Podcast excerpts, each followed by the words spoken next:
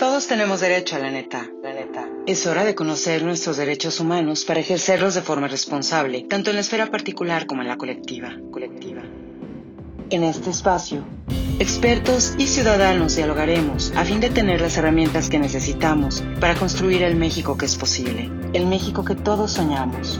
Es hora de ejercer ciudadanía para construir Estado. Es hora de que hablemos de nuestros derechos. Es hora de que hablemos derecho. Hablemos ¿Qué tal? ¿Cómo están? Muchas gracias por estar aquí en esta emisión de Hablemos Derecho. Hoy hablaremos de un tema muy necesario para la salud eh, emocional y la salud económica, política, social, pública de nuestro país. Hablemos derecho sobre discriminación. Esta herida que últimamente parece que una y otra vez se rasga y no permite que de una vez termine de cerrar el tejido social y que nos permita aceptar la pluralidad y diversidad que conforma nuestra nación, a fin de que podamos crear las estructuras que nos permitan de una vez por todas empezar a generar condiciones que disminuyan la inmensa desigualdad social que ha ahogado a nuestra nación en crisis de diversas magnitudes y condiciones a lo largo de todas las épocas. Los mexicanos no somos una nación homogénea. Los mexicanos nos conformamos de muchas naciones, de diversas historias personales, étnicas. Nos pintamos no solo de un color, venimos en todas las tallas. Expresamos opiniones y posicionamientos políticos y económicos diversos. Y esto es precisamente lo que eh, la Constitución Política de los Estados Unidos Mexicanos reconoce como una fortaleza y lo protege como un derecho humano. En el último párrafo del artículo primero, que establece de forma clara y contundente que queda prohibida toda discriminación motivada por origen étnico, nacional, género, edad, discapacidades, condición social, las condiciones de salud, la religión, las opiniones, las preferencias sexuales, el estado civil o cualquier otra que atente contra la dignidad humana y tenga por objeto anular o menoscabar derechos y libertades de las personas. Entendemos de esta redacción que como primera prioridad la Constitución pone en el centro del párrafo a la dignidad humana y la preservación de las libertades que conlleva esta, desde libertad de expresión, libertad de elegir un oficio, libertad de elegir eh, una familia, cómo la vamos a constituir, con quién. Sin embargo, siendo realistas, esta es una, este es un ideal que estamos muy lejos de alcanzar. Si bien eh, ha sido una lucha constante, no solamente de este siglo, desde el siglo pasado, de muchos luchadores, uno de ellos connotado Gilberto Rincón Gallardo, que formó parte del movimiento del 68, incluso estuvo preso en Lecumberri, y que en 2001, junto con 160 miembros, formó una comisión para realizar estudios sobre la discriminación en México, lo que en 2003 culminó con la Ley Federal para Prevenir y Erradicar la Discriminación, desde el cual se forma el Consejo Nacional para Prevenir y Erradicar la Discriminación en México. Lo cierto es que aún no hemos podido terminar de preparar las condiciones que junten a todos estos Méxicos en uno en el que, por sobre todas las cosas, lo que se respete la dignidad humana. México tiene un eh, problema de racismo, de elitismo, de clasismo, de xenofobia, y hay que decirlo. Sin el reconocimiento de los problemas, no es posible establecer unas premisas que nos permitan crear hipótesis que nos conduzcan a soluciones positivas y constructivas para todos. Sin embargo, eh, México no tiene un problema de racismo tan dicotómico como pudiera tenerlo, por ejemplo, la sociedad americana, estadounidense, blancos y negros o afroamericanos, como se han dado en llamar desde los años 60 y la, la reivindicación de estas palabras desde un oscuro pasado de esclavitud. Lo cierto es que en México tenemos distintos racismos desde distintos segmentos poblacionales que parten incluso de un proyecto fallido de unidad nacional que pretendía conformarse a través de un mestizaje que no resistió precisamente la diversidad y la pluralidad de nuestra nación. Amén de este racismo entre mestizos, existe también el racismo de mestizos a los pueblos originarios. De los pueblos originarios a aquellos mexicanos que tienen un tono de piel que evoca a la conquista. Tenemos diferentes racismos y diferentes contextos dentro de estos eh, racismos. Tenemos aún todavía discriminación hacia una comunidad gay, LGTB y sufrimos transfobia, homofobia. Aún no hemos llegado al reconocimiento pleno de los derechos de las personas eh, que tienen una orientación sexual distinta a la normativa heterosexual. Hay mucho que hacer, hay mucho que trabajar. Sin embargo, es necesario que desvelemos los mitos del racismo que algunas narrativas modernas pretenden imponer y que nos alejan verdaderamente del reconocimiento de este problema para que podamos enfocarlo exactamente en lo que es el contexto de la discriminación en México y desde ahí entonces podamos empezar a construir las estrategias necesarias para que en algún punto el ideal de la Constitución no solamente que esté prohibida la discriminación, sino que en verdad logremos erradicarla, se logre. Agradezco el día de hoy eh, la presencia del doctor en historia Arno Burkholder, que de hecho nos acompaña para hablar de este tema y empezar a desvelar estos mitos del racismo y la discriminación en México desde todos sus contextos, a lo largo de la historia y cómo es que llegamos a este momento. Acompáñenos, por favor. Esto es la entrevista. Hablemos derecho sobre discriminación. Muchísimas gracias a eh, mi querido Arno Burkholder, que es un historiador eh, apasionado de, de su campo de trabajo, apasionado de todos los procesos que nos han llevado a tener esta identidad tan compleja que tenemos hoy los mexicanos y él eh, pues ha dedicado buena parte no de sus de su campo de, acción a entender precisamente en nuestro pasado esta parte que tiene que ver con el racismo con el clasismo con la eh, discriminación que sí efectivamente existe en nuestra sociedad pero eh, bueno, tal vez eh, no estamos enfocando esta situación desde un punto de vista que nos permita construir los puentes para por fin superarla. Tal vez eh, estamos en un momento en el que estamos desde los extremos, nada más jalando la cuerda a ver qué equipo es el que se cae primero en el fango que está en medio. Y creo que Arno en este sentido puede verdaderamente ayudarnos a eh, tener luz a cómo generar una nueva estrategia de conversación entre los mexicanos muy necesaria, eh, con miras a este ideal constitucional de que, bueno, finalmente no solamente sea una prohibición eh, el no discriminar, sino que además sea realmente una virtud de, del pueblo mexicano, ¿no? Si bien lograr una generalidad es una quimera, pero pues y que la mayoría entendamos el respeto eh, a nuestra dignidad y sobre todo la identidad que tenemos dentro de nuestra diversidad, o, o no, Arno, ¿Cómo, ¿cómo consideras tú esto tan complejo? yo creo que los mexicanos somos de los pueblos más complejos que existen y, y, se ve reflejado precisamente en este momento, en esta conversación que traemos entre racismo, entre clasismo, en el que a veces parece que lo quieren eh, sujetar ¿no? a dos términos muy sencillos, eh, una dicotomía que se reduce a blancos contra morenos. ¿Tú crees que sea algo tan, tan eh, simple el, el, problema del racismo en México o es un fenómeno mucho más complejo, algo que va más allá de los morenos, los blancos, los white los prietos? Primero, muchísimas gracias por invitarme. gracias por este por esta invitación para poder charlar de este que como bien dices Carla es un tema complejísimo. Es un tema complejo porque Mira, desde nuestro origen hemos sido una nación profundamente homogénea, que de hecho si algo le ha costado es convertirse en nación.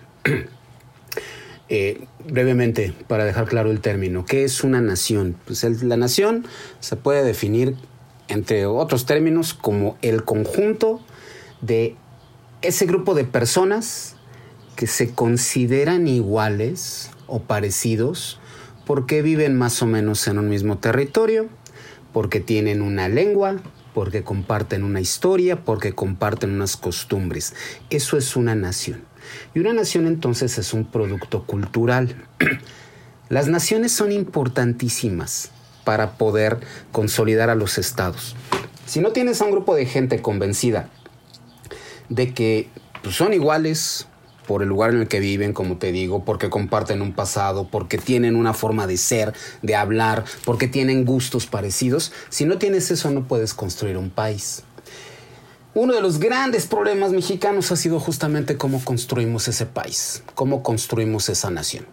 Como bien sabemos, ahorita otra vez estamos viviendo esta polémica de si México es racista o no, por supuesto que lo es, pero además la estamos viendo ahora con una quizá mayor carga de violencia. Se ha vuelto mucho más común el eh, calificar a las personas por el color de su piel y también calificarlas por lo mucho o poco que hayan logrado en su vida y eso como bien dices pues al final es discriminación venga de donde venga. Estamos en un momento en el que las divisiones que se han fortalecido durante muchísimos años, desgraciadamente, nos llevan más que a buscar una, una justicia para todos, un país que de veras sea la casa de todos, a empezar a considerar que solamente algunos merecen estar aquí y que los otros deben ser tremendamente descalificados, insisto, por su color de piel, por sus preferencias sexuales, por sus orígenes, por su nombre, etcétera. Que estamos como, como un tanto, perdón que te interrumpa, transitando de, querer lograr una justicia ser un país justiciero, ¿no? De una reivindicación de persona, de dignidad, a un país casi parece de venganza, ¿no? En donde nos queremos cobrar agravios de siglos. Sí, y además eso tiene muchísimo que ver también con una idea muy manipulada de la historia, en la que existen los buenos, existen los malos, y uno siempre tiene la necesidad de creer que está del lado de los buenos. Eh, y entonces eso lleva a este discurso en el que nos estamos enfrentando cada vez más entre mexicanos cuando debería ser exactamente al revés. Es un tema enorme. Si quieres, empezamos por el principio. ¿Dónde empezó todo esto? Eh, sí, yo creo que, de hecho, eh, como tú bien dices, es siempre necesario empezar por el principio, ¿no? Eh, ¿Qué es lo que, lo que en este momento estamos reclamando? Bueno, parece en la dinámica actual que estamos tratando como de reivindicar este sistema de castas colonialista, ¿no? En el que, ah, pues es que eres prieto y además eres pobre y entonces tú no tienes ninguna oportunidad. Realmente, eh, ¿qué es lo que podemos nosotros eh, aclarar sobre este pasado? Tenemos una conciencia justa de nuestro pasado, tenemos una eh, versión manipulada de nuestro pasado. ¿Por dónde podemos empezar esta conversación que están tratando de jalar a siglos atrás, ¿no? ¿Y qué, tan, qué tanta vigencia podemos tener de esos elementos en el México de hoy, querido Arno? A ver, vamos por el origen. Primero, eh, como yo te decía antes, somos un país al que le ha costado mucho trabajo convertirse en nación, o sea, en estar unidos. Eh, durante el siglo XIX y el siglo XX, en épocas tremendamente difíciles para este país, uno de los grandes proyectos del Estado mexicano fue crear la nación, o sea, crear al mexicano que entendemos hoy.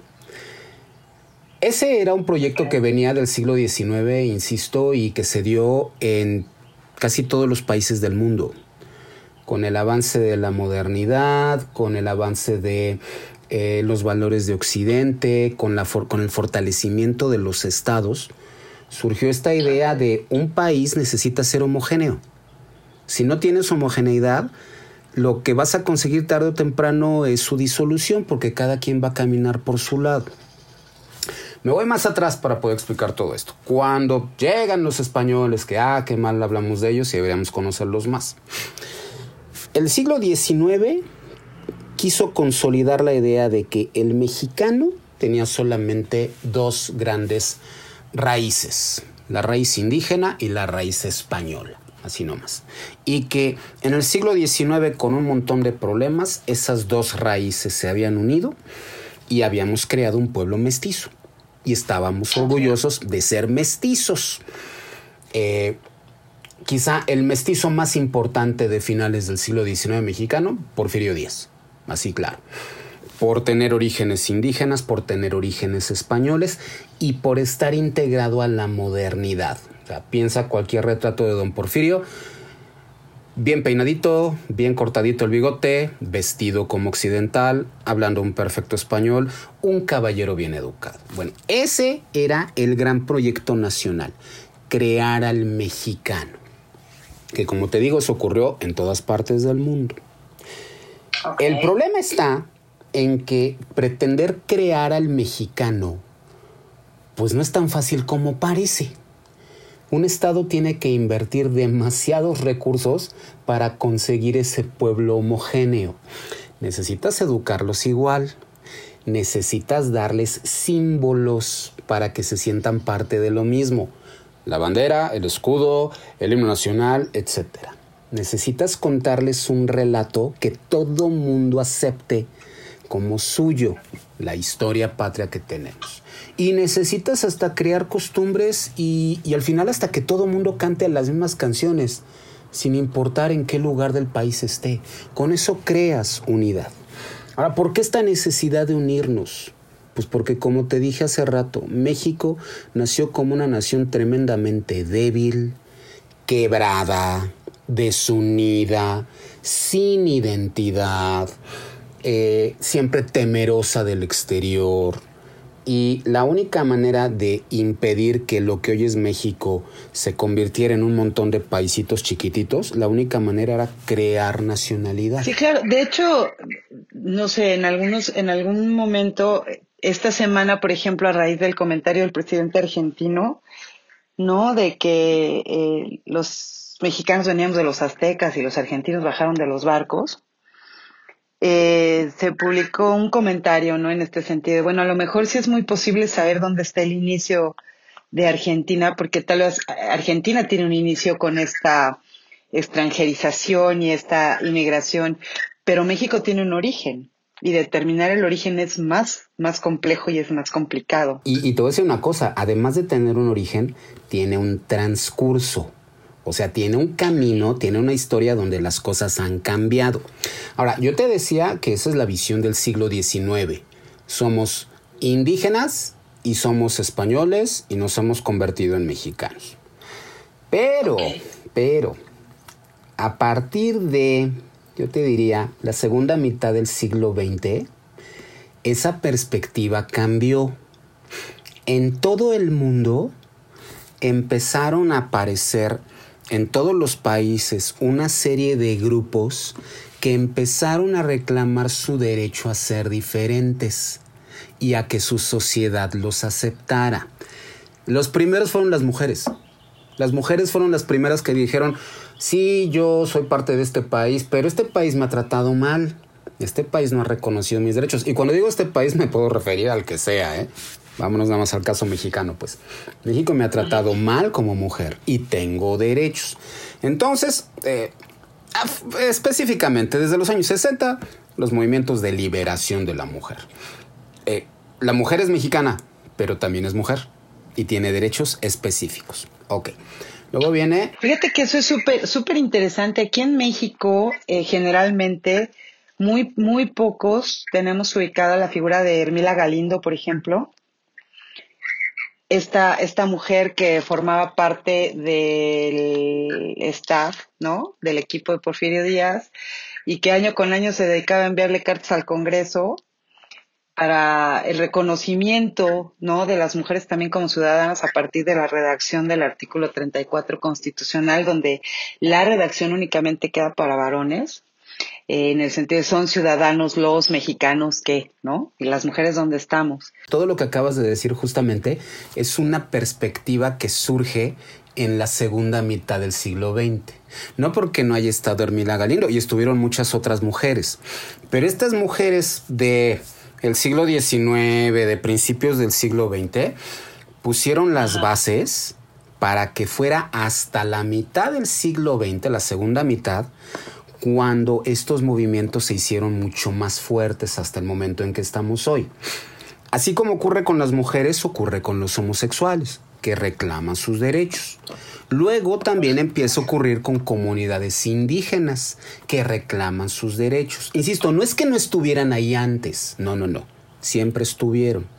Pero el contexto cambió y el contexto ya empezó a permitir y a dar estos espacios que todos estos grupos fueron este, ganando. Ahora bien, aquí viene un problema. Así como empezaron a surgir todos estos grupos y empezaron a exigir sus derechos, también empezaron a exigir su historia. Quiero contar mi pasado, que ya no es el pasado nacional. Ese cuento de el mexicano es producto de indígena y de español y apunta a ser moderno. Pues eso no queda con una comunidad homosexual que dice, oye, a mí durante siglos me reprimieron y me atacaron. No queda con el de las mujeres que dicen, oye, a mí durante siglos no me han reconocido derechos. No queda con el de los indígenas que también dicen, oye, a mí siempre me trataron mal. Entonces, lo que hay que hacer es empezar a crear historias. Ya no nos cabe, ya no nos queda la historia nacional así única. Lo que hay que hacer es crear historias de todas estas comunidades. ¿Por qué te digo todo esto? Porque otra vez me voy para atrás. Ya no puedes decir que el mexicano desciende del indígena y del español. Porque cuando te pones a rascarle te das cuenta de que el indígena así como tal nunca existió. Lo que existieron fueron un montón de pueblos muy distintos entre sí en lo que hoy llamamos Mesoamérica. O sea, no eran iguales los mexicas a los tlaxcaltecas, aunque fueran medio sus primos, a los totonacas, a los tarascos, a los mayas. Fíjate que esto que mencionas es muy, muy interesante, dado que, bueno, últimamente hemos traído también esta, ya ves que eh, el gobierno mexicano incluso pedía una disculpa, ¿no? A la corona española, porque pues hay pobrecitos de nosotros los mexicanos. Señores, de verdad, búsquenle tantito y creo que en sí no ganaron tanto los españoles, sino como los rencores que teníamos entre las distintas naciones en México, ¿no? O sea, yo creo que, que realmente Hernán Cortés sin los tezcaltecas no hubiera podido hacerle eh, exactamente. Pero ahora, además, a otros vecinos, ¿no? Como los mexicas. Entonces, ni siquiera éramos una nación homogenizada, teníamos no, eso no existía. Naciones con tratados de comercio y con pequeños convenios para sus guerras floridas, pero éramos incluso distintos de uno, unos a otros en este territorio. Exactamente, eso eso es por un lado. Ahora vamos por el otro. Los españoles tampoco existían. Exacto, era el reino de Castilla y Aragón. Y Existían los vascos, existía Castilla, existía Aragón, que apenas habían empezado a unirse después de que sacaron de ahí a los musulmanes, que también son parte de su historia. Y de hecho, al principio eh, su nombre oficial, por así llamarlo, era Somos la monarquía católica, porque lo único que nos une es la religión, porque todos somos distintos. Entonces, del antiguo discurso que decía, yo mexicano desciendo de indígena y español, de repente surge un nuevo discurso que dice, yo mexicano desciendo de un montón de pueblos originarios distintos entre sí y de un montón de habitantes de la península española muy distintos entre sí.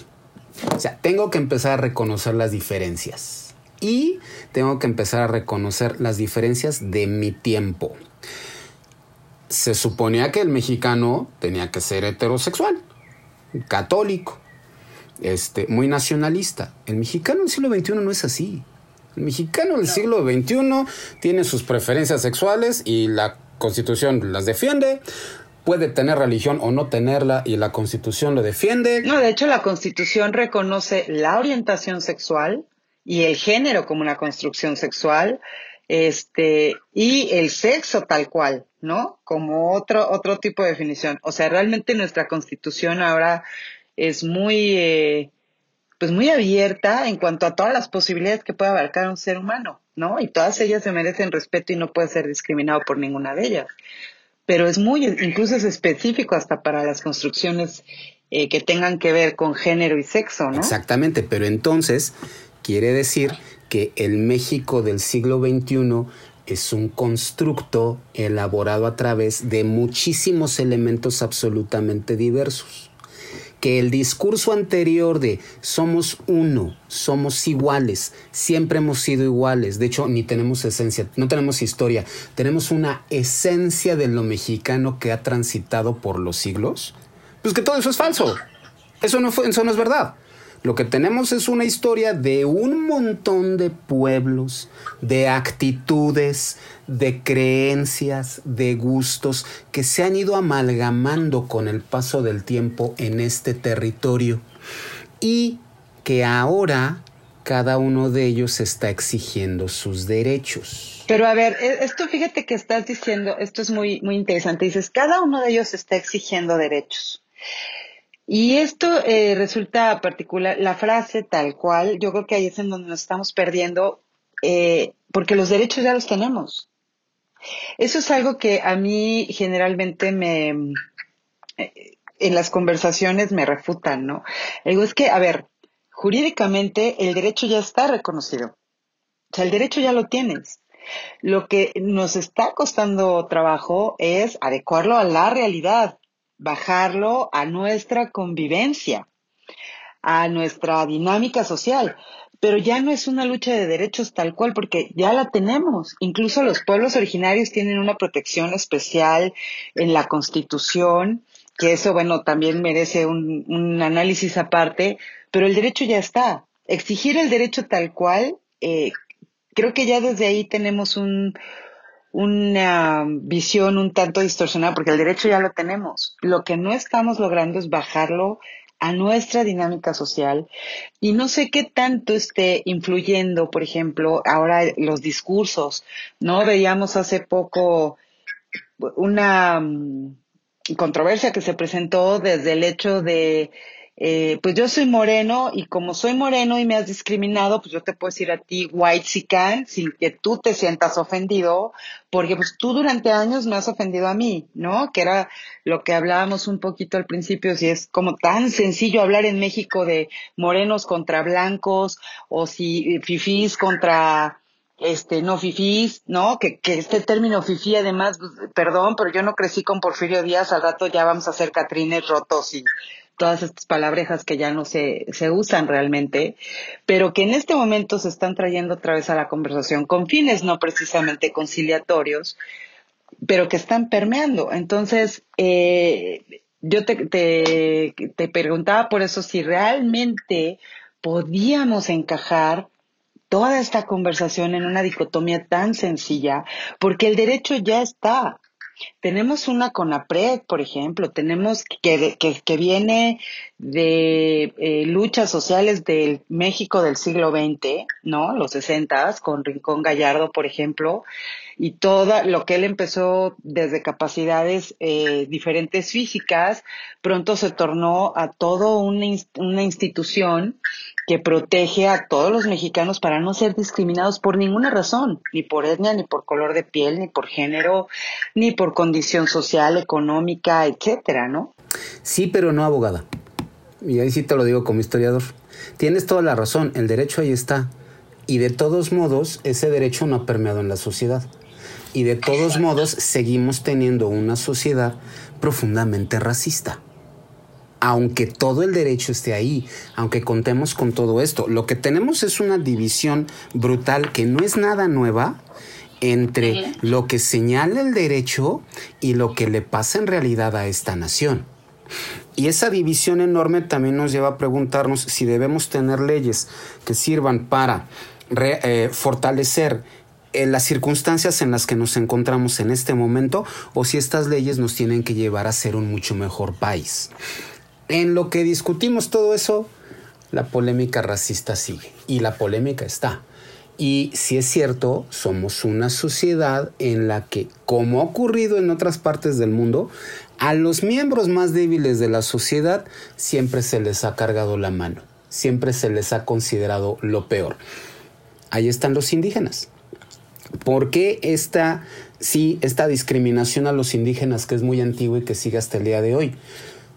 Pues porque los indígenas no pudieron integrarse al proyecto nacional ni del siglo XIX ni del siglo XX. Porque como te decía yo, cuando intentan los primeros líderes de este país a lo largo del siglo XIX crear al mexicano y, entienden que el mexicano tiene que ser mestizo, pues se dan cuenta de que los indígenas son muchos, son por lo menos el 70% de la población, que el Estado no va a tener recursos para educarlos a todos, para darles servicios de salud, para asegurarles que tengan un futuro mejor, etcétera. No van a poder hacerlo y además encuentran resistencias de muchos de estos grupos. ¿De dónde viene todo esto? Pues viene de un paternalismo que surgió durante la colonia. Tampoco es nuevo, tampoco es del siglo XIX. Cuando este territorio ya empieza a volverse Nueva España, cuando ya empiezan los españoles a consolidar el mundo novohispano aquí, pues se dan cuenta de que necesitan estos indígenas, pero francamente no saben bien qué hacer con ellos. No los van a esclavizar. La esclavitud indígena no existió en este territorio. Sí los necesitan para que trabajen, alguien tiene que encargarse de las obras, pero al mismo tiempo son seres humanos porque tienen alma, pero son seres humanos muy distintos. ¿Qué hacer con ellos? La corona española decide lo que necesitamos es una política profundamente paternalista. Que tengan comunidades, de preferencia que no salgan de ahí, que la Iglesia Católica se encargue de ellos y que estén alejados del proyecto de las grandes repúblicas de españoles, o sea, de los territorios donde se iba a empezar a crecer de veras Nueva España. Los indígenas son importantes como fuerza de trabajo, sí, los indígenas son importantes para consolidar este territorio, pero los indígenas siempre fueron vistos como menores de edad. Eso que decías hace un rato de es que hay leyes para defender a los indígenas, bueno, perdón, eso viene desde las leyes de indias de la colonia. Desde entonces ha habido leyes para defender a los indígenas. Eso no es nada nuevo.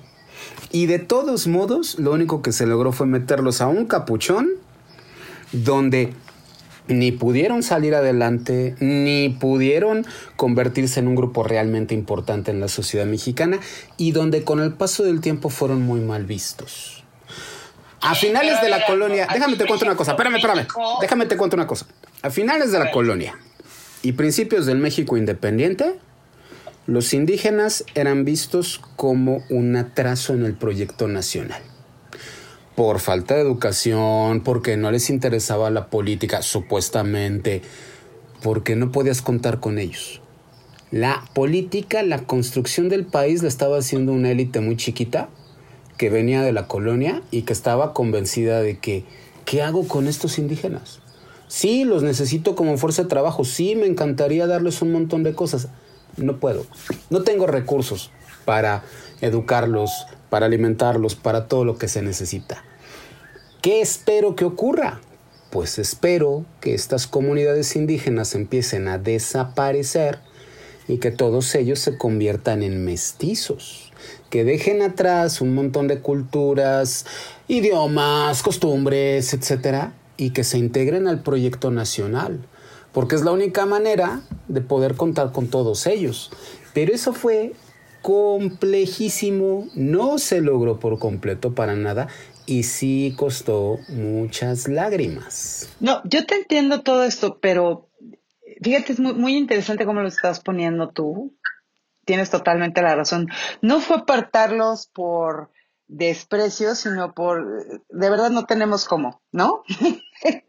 o sea, vamos a perder tiempo de, de avanzar en otros sentidos porque no tenemos ahorita cómo ocuparnos de ellos y cómo integrarlos. Sin embargo, por ejemplo, eh, el día de hoy se menciona mucho este sistema de castas con el que eh, pues se dice que históricamente si eras moreno, ¿no? Ya quedabas fuera de, muchos proyectos y, realmente no era nada más ser moreno. Tenemos, por ejemplo, también una muy importante población de ascendencia africana en México que incluso tiene menos presencia en hasta en los libros de historia oficiales, por ejemplo, ¿no? Que la misma población mestiza o morena del país. Eh, tenemos una, una situación en la que eh, yo creo que todos los mexicanos en algún momento hemos escuchado también, eh, sí, desde el Prieto, el dicho este, no tiene la culpa el indio, sino quien lo hace compadre, ¿no? Como eh, que, tratando de invocar cierta, pues, cualidad ahí medio, medio traicionera en la naturaleza de alguien. Pero también hemos escuchado el güera pelos de lote, el güera de rancho, este, el, eh, no sé, cara de pípila, ¿no? Alguien que es muy blanco. O sea, tenemos una, una mm, cuestión racista y también tenemos una, yo creo que en México, y esto es, esto es algo que, que necesito que me ayudes, yo he escuchado mucha gente delimitar términos clasistas como si fueran racistas. ¿Por qué los tenemos tan confundidos? O sea, esto, del FIFI, pues el FIFI no tiene nada que ver si eres blanco, si eres moreno, si eres pelirrojo. Eh, tiene que ver con tu capacidad económica, ¿no? Y las oportunidades a las que puedes acceder, que ahora le llaman privilegios para todo, pues bueno, las oportunidades a las que puedes acceder como un privilegio por esta capacidad económica.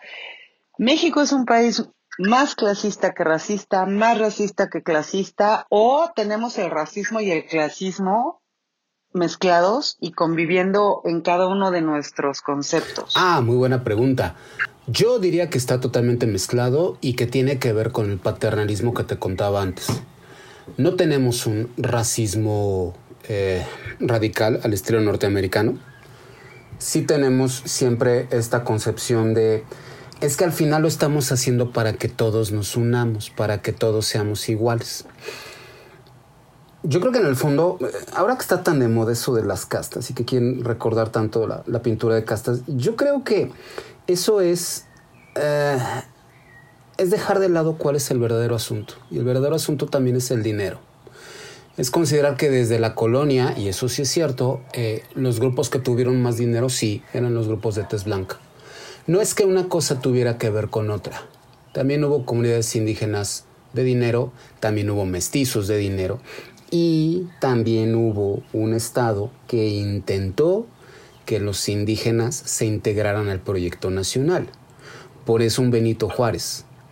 Benito Juárez es un ejemplo de muchos de un indígena que se convirtió en eh, que personifica la meta de este Estado mexicano, que de indígena se convirtió en mestizo. Ahora, Juárez es una figura muy rechazada para los parámetros contemporáneos, a mí me parece un error, pero muy rechazada por los parámetros contemporáneos, porque al juzgar al presente con los ojos del pasado, pues creemos que muchas de las cosas que hizo Juárez estuvieron mal. Es que rechazó a los suyos, es que abandonó su cultura, es que decidió volverse este, un blanco más que nunca iba a ser. Sin tomar en cuenta que ese era el único camino para que Benito Juárez se convirtiera en Benito Juárez. Juárez tenía que rechazar su pasado, tenía que aprender español, tenía que vestirse como occidental, tenía que volverse abogado, tenía que volverse político, tenía que aprender francés para poder integrarse a una sociedad y al final poder llegar hasta la presidencia de la República. Eh, lo que me preguntabas de, ¿es clasismo? ¿Es racismo? Yo creo que lo que pasa es que estamos mezclando términos. Yo creo que, eh, por una parte, hubo un enorme desarrollo económico en este país desde el siglo XX, el Estado benefactor y luego eh, la globalización, que permitió que muchos grupos que habían sido tremendamente pobres accedieran a una clase media e inclusive muchos fueran más allá. También creo que mucha de esta sociedad mexicana sí estaba educada en la idea de que al final el mestizaje tenía que llevar sí a una a una población que fuera lo más blanca posible. Eso sí es verdad una población que no tendiera a lo indígena ¿Por lo, lo, que se decía entre las familias, ¿no? Que te ayude a mejorar la raza. Absolutamente. Pues porque existía esta idea de que no puedes ir hacia atrás. ¿Cómo? ¿Quieres ser indígena en el siglo XIX? Ser indígena en el siglo XIX implicaba vivir en la absoluta pobreza, atraso, superstición, con una esperanza de vida no más allá de 30 años, con una mujer que se podía vender como mercancía sin ningún problema, cosas que siguen existiendo.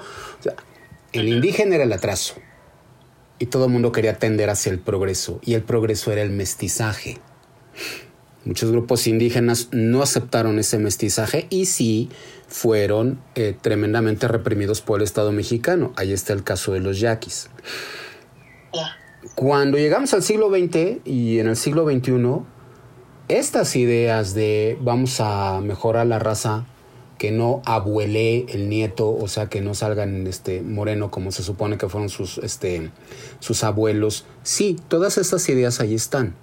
Pero también está una sociedad tremendamente diferente una sociedad que se ha dado muchas más oportunidades a la gran mayoría de su población, una sociedad donde la capacidad de consumo y la capacidad de educación es absolutamente distinta a lo que vivió este México en otras épocas, una sociedad de muchas más oportunidades. Y entonces ahí llegamos al punto. Sí, tenemos una sociedad con más oportunidades que nunca en nuestra historia si tenemos una sociedad que ha mejorado sus condiciones económicas como no había ocurrido antes, ¿por qué no aprovechamos todo eso para hacer la gran nación mexicana, reconociendo nuestras diferencias y uniéndonos? Y en lugar de eso nos la pasamos peleándonos entre nosotros, entre whitesicans y prietos. Pero, a ver, entonces, eh, es esto que, que acabas de mencionar que me parece sumamente importante y, te agradezco porque de verdad has ido bajando el tema hacia lo que es este, el, núcleo, ¿no? ¿Cómo es que llegamos a esta posibilidad en la que realmente podamos entender que en la diversidad está la esencia de México, ¿no? En la pluralidad está la esencia de México. Eh, y, y, que deje de utilizarse este argumento polarizador. Hace poco, por ejemplo, acabamos de, eh, transitar en este periodo de elecciones intermedias y sucedió algo, por ejemplo, muy interesante, ¿no? Curioso, a la par de las de la campaña, se presenta también otra campaña de reivindicación racial. Eh, los prietos somos la sabrosura. Digo, la verdad es que yo no tengo ningún problema con el HT, yo soy morena, ¿no? Eh, lo que normalmente se puede decir prieta en México pero este se, se presenta casualmente durante este tiempo de la campaña. Llegan las elecciones y ya no, ya no escuchamos nada de la prietura y la sabrosura y la ricosura de los morenos. Ya no, ya no escuchamos nada de eso. Eh, se crea la controversia a partir de la utilización del white Es decir, estamos empleando nuestra diversidad no como una herramienta a favor de todos, sino como la cuña por la cual vamos a seguir separándonos, dividiéndonos y abriéndonos la tierra a los pies, ¿no? A ver quién es el primero que se va, ahora, ahora que están de moda los socavones, pues estamos creando socavones este, en donde nos estamos pegando moralmente como nación, nos estamos separando también otra vez, en un país en el que realmente tú crees es posible aún hablar de esa separación. Digo, ya, ya nos intentaron hacer mestizos a todos, eh, ya vimos que seguimos siendo un país diverso, somos un el mexicano no tiene un estereotipo como tal, hay mexicanos rubios, pelirrojos, morenos, de pelo claro, de ojos verdes, de ojos azules, de, o sea, pero el 15 de septiembre todos gritamos viva México y tomamos tequila, ¿no? Entonces, ¿de qué forma eh, podríamos nosotros generar una base para iniciar estas conversaciones lejos del discurso polarizador del prieto sabroso y el white odioso? que podamos eh, verdaderamente comenzar eh, no a, ya no hablar del, a ver, tenemos que reconocer que hay racismo, sí, todos estamos conscientes que hay racismo. ¿Qué sigue? ¿Qué sigue después de reconocer este racismo? ¿Qué sigue después de entender que somos un país que surge del mestizaje y que sin embargo se sigue conformando por pluralidades? ¿Qué sigue? ¿Qué necesitamos? ¿De dónde podemos partir? Que no sea un discurso polarizador, que no sea un discurso que ya eh, esté exigiendo disculpas. Eh, la verdad es que esa reivindicación, ¿a quién se la pides? El decir hoy es que yo necesito que alguien me pida disculpas, pues a lo mejor yo nunca he discriminado a nadie y por el hecho de mi color de piel cargo también esa carga histórica es absurdo, ¿no? Eh, ¿Cómo podemos generar una, una conversación en la que ya no estemos desde el punto de vista de la ofensa y la reivindicación, sino desde el punto de vista del reconocimiento de la persona, el respeto de la pluralidad, y que empecemos a generar eh, estas estructuras que nos permitan a todos, de verdad, quitarnos estos filtros ya de la cabeza. Mira, esa es una pregunta que se hacen en todo el mundo. Eso no es solamente mexicano. Como te decía, estamos viviendo en una época de absoluta disgregación. Una época en la que se desconfía profundamente de la idea nacional y están fortaleciéndose cada vez más las ideas de la comunidad, el sector, el grupo. Eso a mí me preocupa mucho, porque eso tarde o temprano termina erosionando a los estados y hasta puede llevar a su desaparición. Eso puede tardarse mucho tiempo, pero al final ocurre. Como yo te decía al principio, ¿para qué surgen las naciones? Pues para sentirse unidos para que todo mundo pueda protegerse entre sí. Eh, insisto, en todo el mundo está pasando. Eh, en España, por ejemplo, la idea de español, la idea de nación española se está rompiendo de una manera brutal y muchas veces hasta les da pena sacar su propia bandera. Y eso es muy peligroso. México está repitiendo esos esquemas. Yo creo que Primero hay que entender que hay una utilización política de la división que estamos viviendo. El río revuelto siempre será perfecto para los pescadores y hay pescadores que se están aprovechando de estas enormes divisiones que siempre han estado ahí. No las quieren mejorar, lo que quieren es consolidar su poder. Es lo primero que hay que tomar en cuenta. Segundo, yo sí creo. Sustraernos, ¿no? Entonces, de, a ver, o sea, a mí no me vas a utilizar. Sí, primero, no me vas a utilizar. Lo, segundo, sí, hay que repensar la idea de la nación mexicana, ¿cómo no?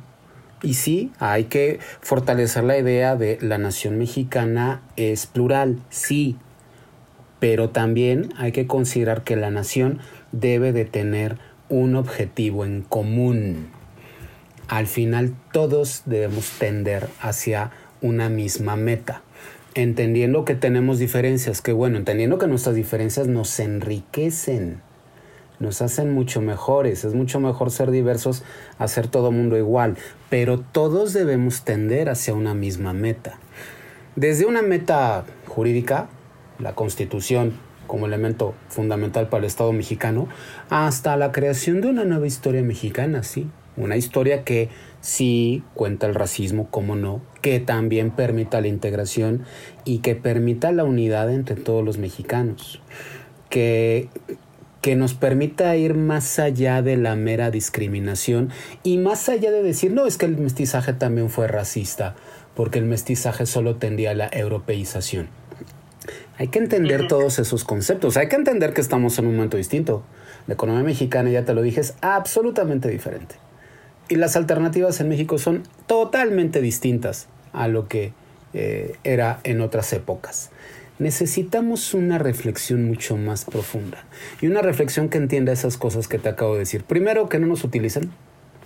Segundo, la integración, que todo mundo tienda hacia la integración nacional. Ese es un trabajo de muchísimo tiempo y de muchísima gente, pero yo considero que ese sí es el camino para fortalecer a la nación mexicana y para impedir mayores divisiones a futuro. Porque lo que estamos viviendo en este momento no se había visto antes. ¿eh? este intento de dividir al país, primero por el color de la piel y luego por tu capacidad socioeconómica, no lo habíamos visto mm, en muchísimo tiempo, si no es que nunca. Y hay que tener mucho cuidado con eso. Ese es un gran riesgo que está viviendo México en, en este momento. Es lo que puedo decirte. Pues Arno, muchísimas gracias. Nos, nos dejas con muchas, muchos temas en la mesa, muchas ideas, pero la verdad es que yo creo que la tarea que nos estás dejando es eh, muy positiva, muy constructiva. ¿Qué México queremos? ¿No? Más que el México que nos están diciendo que existe, yo creo que lo que tenemos entonces que empezar a cuestionarnos es qué México queremos. Exactamente. Al final, ¿qué México queremos ser? El pasado no puede verse nada más como un eh, espacio de rencores. Eso no sirve para nada.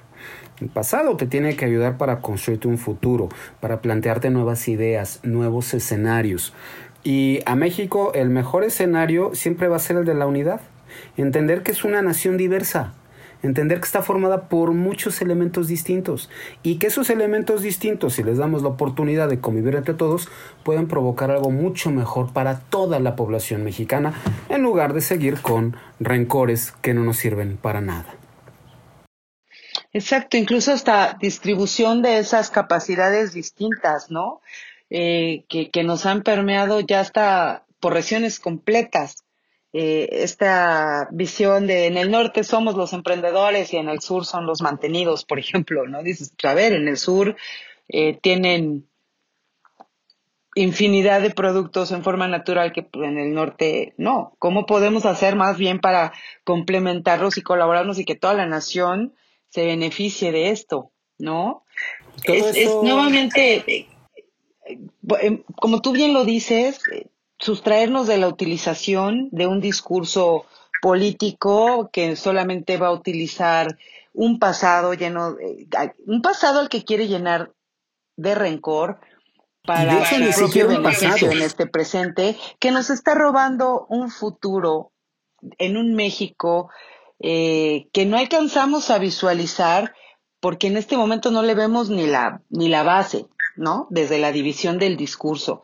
Yo creo que si empezamos a entender que al final del día todos vamos a seguir habitando por lo menos este territorio unos cuantos añitos más, y tenemos que generarnos las condiciones para vivir en paz, que yo creo que es como uno de los principales objetivos que podemos compartir los mexicanos. No haya quien no le guste vivir en paz, ¿no? Tener seguridad, vivir en armonía, salir y saludar a tu vecino, irte a trabajar sin mayor problema. Eh, si nosotros podemos empezar a entender eso, la diversidad que nos procure paz y hablar a partir de ahí de, como tú dices, la concepción de un nuevo México, que se ajuste más realmente a quienes somos como nación, lejos de estarnos procurando reivindicaciones del pasado, vamos a empezar a generar construcciones para el futuro. Yo creo que podemos de verdad entonces pensar que en algún momento vamos a alcanzar este ideal constitucional de un respeto absoluto a la dignidad humana. Entonces nos dejas una tarea bien importante, muy muy práctica, muy útil, muy positiva, muy constructiva. Arno, de verdad te agradezco muchísimo la conversación. Eh, nos has quitado como pues muchos eh, estereotipos también que podíamos tener de ese pasado, ¿no? Y nos estás, yo creo que es una muy buena solución más que pedirle perdón a alguien más, empezar por perdonarnos nosotros sobre las concepciones erróneas que hemos tenido de este México y del, del, de cómo hemos llegado hasta aquí. Y una vez que te perdonas a ti, yo creo que es más fácil empezar a conversar con alguien más ya sin el perdón ajeno, sino desde el respeto y la consideración del futuro que todos queremos construir para México, para nosotros y para los que vienen detrás. Entonces, te agradezco mucho. De verdad ha sido una conversación súper útil, súper constructiva. Eres máster. Muchísimas gracias. Hombre, muchísimas gracias a ti. Es, es importante reflexionar sobre este tema. Es un tema fundamental para, no nada más el pasado, es fundamental para el futuro de este país. Porque al final todos queremos ser mexicanos. Y al final todos queremos seguir viviendo en este país y seguir trabajando para convertirlo en algo mucho mejor. Y para eso es importante primero tener claros quiénes hemos sido, para poder de esa manera planear quiénes queremos ser. Te agradezco muchísimo. Pero como tú lo dices, entender quién hemos sido no desde el lugar del rencor. Yo creo que eso fue fundamental cuando tú lo mencionaste. No desde el pasado lleno de rencores, sino desde el pasado que hemos superado, que es lo que nos falta dejar atrás para poder entonces seguir avanzando, ¿no? Sin repetir ciclos que ya no nos sirven, que ya no nos son útiles, estructuras que en este momento ya no nos sirven para nada. Así es, justamente. Pues Arno, muchísimas, muchísimas gracias. Eh, bueno, estamos arrancando el podcast de lujo, de verdad, muchas gracias. Eh, lo único que me resta es en dónde podemos seguirte, Arno, Twitter, tus redes sociales. ¿Cómo podemos encontrarte en Twitter? Síganme en Twitter en arroba cleonáutica. Ahí podemos continuar con esta conversación. Pues muchísimas gracias, Arno, de verdad. Eh, gracias a todos los que nos hacen el, nos han hecho el favor de escucharnos. Esperamos seguir contando con su eh, presencia en podcasts ulteriores. De verdad, sigamos conversando desde nuestro presente para construir el futuro que queramos, que queremos dejando el pasado con los rencores del pasado atrás. Muchísimas gracias, Arno. Síganme, por favor, también. Es eh, arroba Carla E. Urena A en Twitter con el hashtag Hablemos Derecho. Eh, es el momento de ejercer ciudadanía, es el momento de ejercer nuestros derechos, es el momento de empoderarnos como ciudadanos para el México que queremos. Gracias a todos, muchísimas gracias, Arno. Gracias a ti. Buena tarde. Es hora de ejercer ciudadanía para construir Estado. Es hora de que hablemos de nuestros derechos. Es hora de que hablemos derecho.